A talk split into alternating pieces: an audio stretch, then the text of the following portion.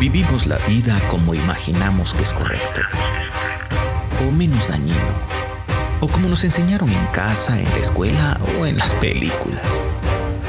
Vivimos separando el bien del mal según nuestro propio juicio, o el juicio de la familia, de la sociedad o de alguna iglesia. ¿Qué pasaría si un día conocemos la manera que tiene nuestro Creador de ver la existencia? ¿Cambiaríamos nuestro pensamiento? ¿Nuestras decisiones? ¿Nuestras acciones? ¿Viviríamos la vida según Dios? Basado en la Biblia, que es el único medio que muestra la vida según Dios. Podcast de Michel Marín.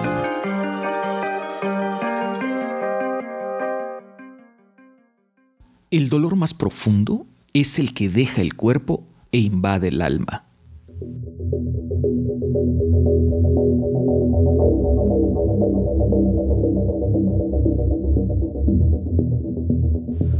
Corazón roto es una de las experiencias más amargas de la vida. La facultad que tiene nuestra alma de reaccionar a lo que pasa afuera es uno de los milagros más grandes de nuestro Creador. Solo piensa en la idea de que un factor externo sea capaz de hacernos sentir algo en nuestro interior, sea bueno o malo. Y notarás que no es cualquier cosa, esto habla de un estado de conciencia, habla de la capacidad de interactuar con lo ajeno e involucrarse en la existencia de otros. Es simplemente maravilloso. Nuestro creador se lució con esta facultad tan impresionante del alma.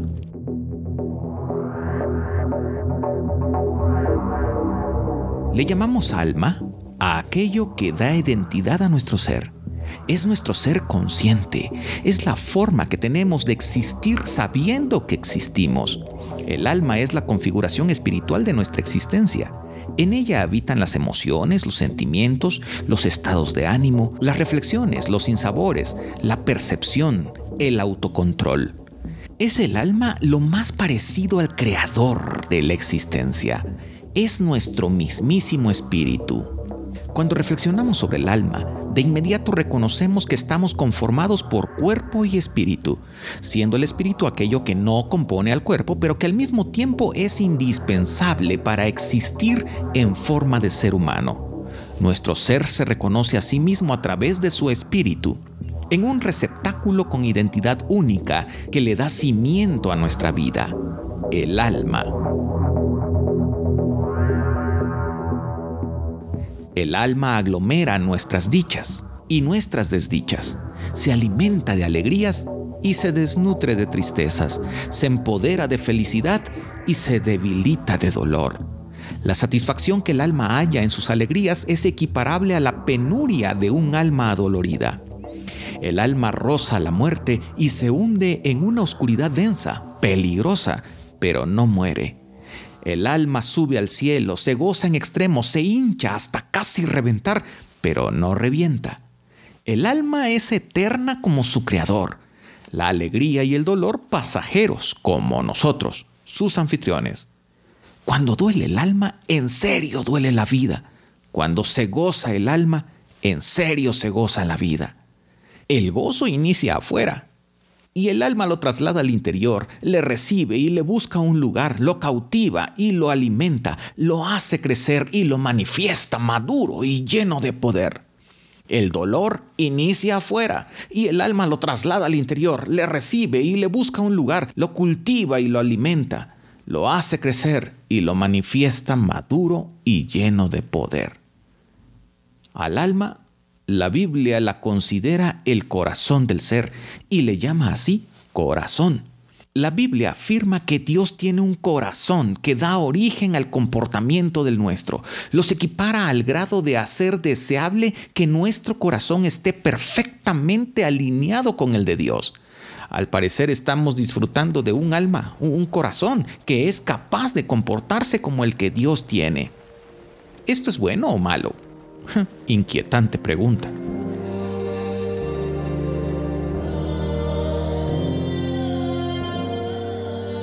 Capítulo 1. El dolor que no nos abandona.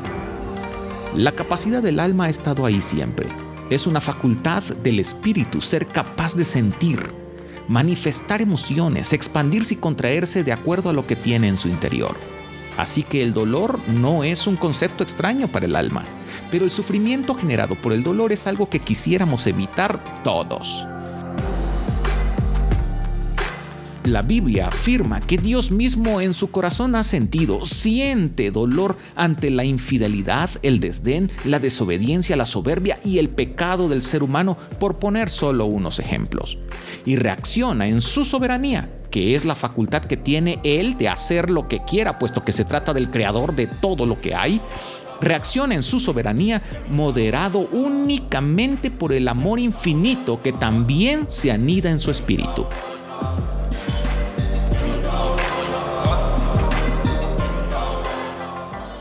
Vamos al principio. Génesis capítulo 3 narra la caída del ser humano en pecado. Esto causa un gran dolor en el corazón de Dios debido al desdén de esta pareja tan amada por Él en su contra. Dios comparte su dolor con ellos de una manera que nos sirve de recordatorio por las generaciones. Incluye dolor en la sentencia dictada a los recién convertidos en pecadores. Génesis 3 14 al 17. Y Jehová Dios dijo a la serpiente, por cuanto esto hiciste, maldita serás entre todas las bestias y entre todos los animales del campo. Sobre tu pecho andarás y polvo comerás todos los días de tu vida, y pondré enemistad entre ti y la mujer, y entre tu simiente y la simiente suya. Esta te herirá en la cabeza, y tú le herirás en el calcañar. A la mujer dijo, multiplicaré en gran manera los dolores de tus preñeces, con dolor darás a luz a tus hijos, y tu deseo será para tu marido, y él se enseñoreará de ti.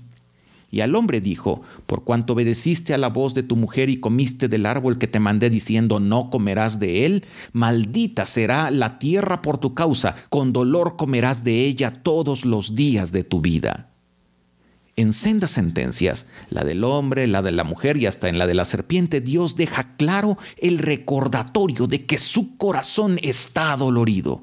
Noten que Dios, pudiéndolo hacer, no reparte extinción, sino dolor. Vemos que su corazón está mediando entre el amor y la ira. Su decepción es grande y el dolor derivado también. Su voz es clara el dolor nos acompañará por generaciones, haciéndose evidente en nuestra vida y tan seguido como cada vez que consigamos alimento o tengamos bebés o hagamos cualquier cosa cotidiana. Cuando nuestra alma está muy lastimada, tiene tanto dolor que es incapaz de observar alguna otra cosa.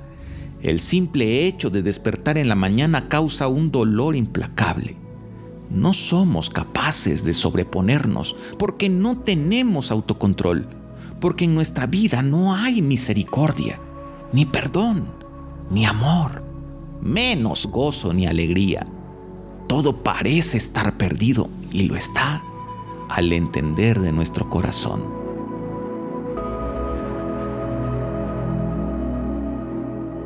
Capítulo 2. Conforme al corazón de Dios. El dolor no nos abandona, pero es capaz de someterse a la misericordia, al perdón, al amor, al gozo, a la alegría que hay en Dios nuestro Creador. Finalmente nuestra alma, nuestro corazón, se comporta de la misma manera que lo hace el de Dios. Tiene la facultad de hacerlo así. Entonces, ¿por qué el corazón de Dios no permanece roto todo el tiempo? ¿Cómo le hace para sanar? ¿Puede mi corazón sanar de su dolor? Primero entendamos las características del Espíritu de Dios. Para enseñarlas, el apóstol Pablo, quien escribió varios libros de la Biblia en el Nuevo Testamento, utiliza una figura campirana, el fruto. El fruto es el resultado de una siembra, de un cultivo, de un crecimiento. La plenitud del crecimiento y la madurez está en el corazón de Dios. Así, Pablo el apóstol escribe, Gálatas 5, 19 al 23.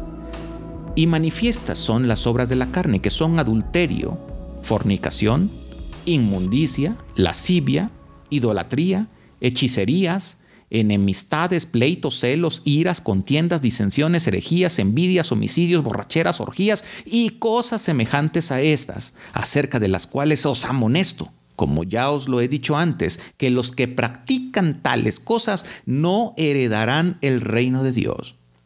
Mas el fruto del Espíritu es amor, gozo, paz, paciencia, benignidad, bondad, fe, mansedumbre, templanza.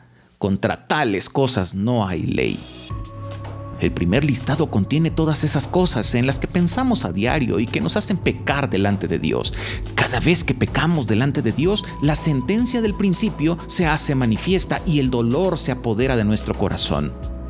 Eh, hay deleite mientras pecamos, es cierto, pero inevitablemente todo pecado conduce a un dolor extremo que puede llegar a ser eterno si no nos arrepentimos.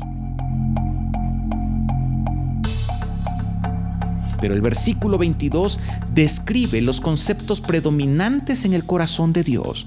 Amor, gozo, paz, paciencia, bondad, mansedumbre, templanza, entre otros. Nos interesa la templanza.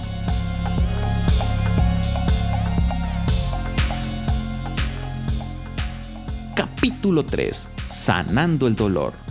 La templanza es la capacidad de moldear algo para hacerlo resistente sin romperlo. Se utiliza en la herrería. Se calienta el metal y se golpea con fuerza para darle resistencia. Existen materiales que naturalmente son frágiles, como el vidrio, que también son templados con procedimientos impresionantes y que causan en el débil material una resistencia asombrosa. Nuestro espíritu es capaz de templarse.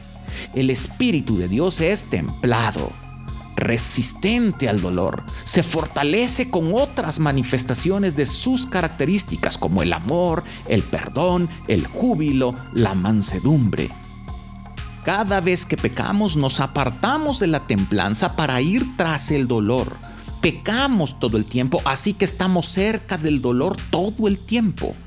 La vida nos conduce a un dolor que parece interminable y buscamos mil formas de apagar ese dolor.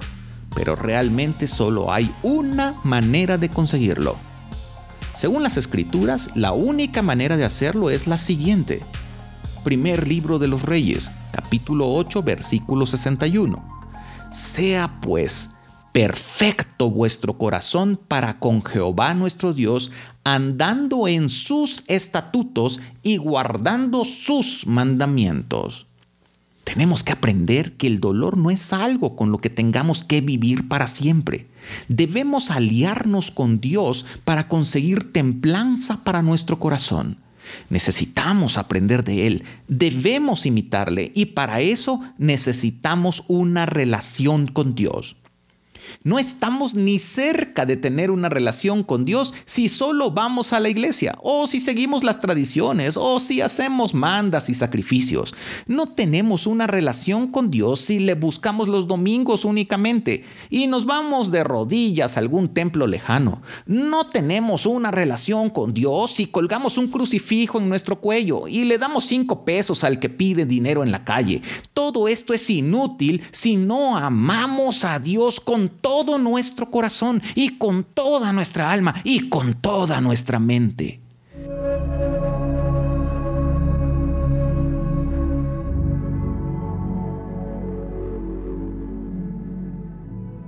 Escucha este extracto de lo que dice Pedro, otro de los apóstoles. Primera de Pedro 1, del 3 al 9. Bendito el Dios y Padre de nuestro Señor Jesucristo, que según su grande misericordia nos hizo renacer para una esperanza viva por la resurrección de Jesucristo.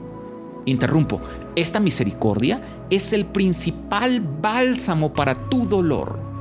Continúo, versículo 6 en lo cual vosotros os alegráis, aunque ahora por un poco de tiempo, si es necesario, tengáis que ser afligidos en diversas pruebas. Interrumpo de nuevo. Pruebas que seguramente causarán tremendo dolor a tu alma. Sigamos, versículo 7. Para que sometida a prueba vuestra fe, mucho más preciosa que el oro, el cual aunque perecedero se prueba con fuego, sea hallada en alabanza, gloria y honra cuando sea manifestado Jesucristo, a quien amáis sin haberle visto, en quien creyendo, aunque ahora no lo veáis, os alegráis con gozo glorioso. obteniendo el fin de vuestra fe, que es la salvación de vuestras almas. Nota que la escritura no dice que dejaremos de sufrir. Sufriremos, pero podremos soltar ese dolor por el amor de Dios hacia nosotros y nuestra respuesta en amor a Dios. Amar a Dios significa amar todo de Él, su mismo corazón. Lo que es ajeno a Él nos aparta de su corazón y nos lleva al dolor más absoluto. Jesús es el único que nos acerca a todo lo que Dios es. El único. Búscalo antes de que te urja.